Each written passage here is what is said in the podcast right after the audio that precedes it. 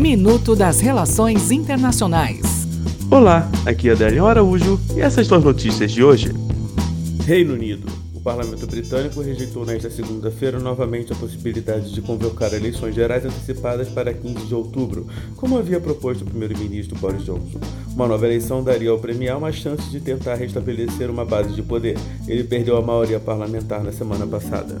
OMS. Relatório, a Organização Mundial da Saúde alerta que 800 mil pessoas cometem suicídio por ano no mundo, sendo uma a cada 40 segundos. A OMS ressalta que entre 2010 e 2016 a taxa global caiu 9,8%.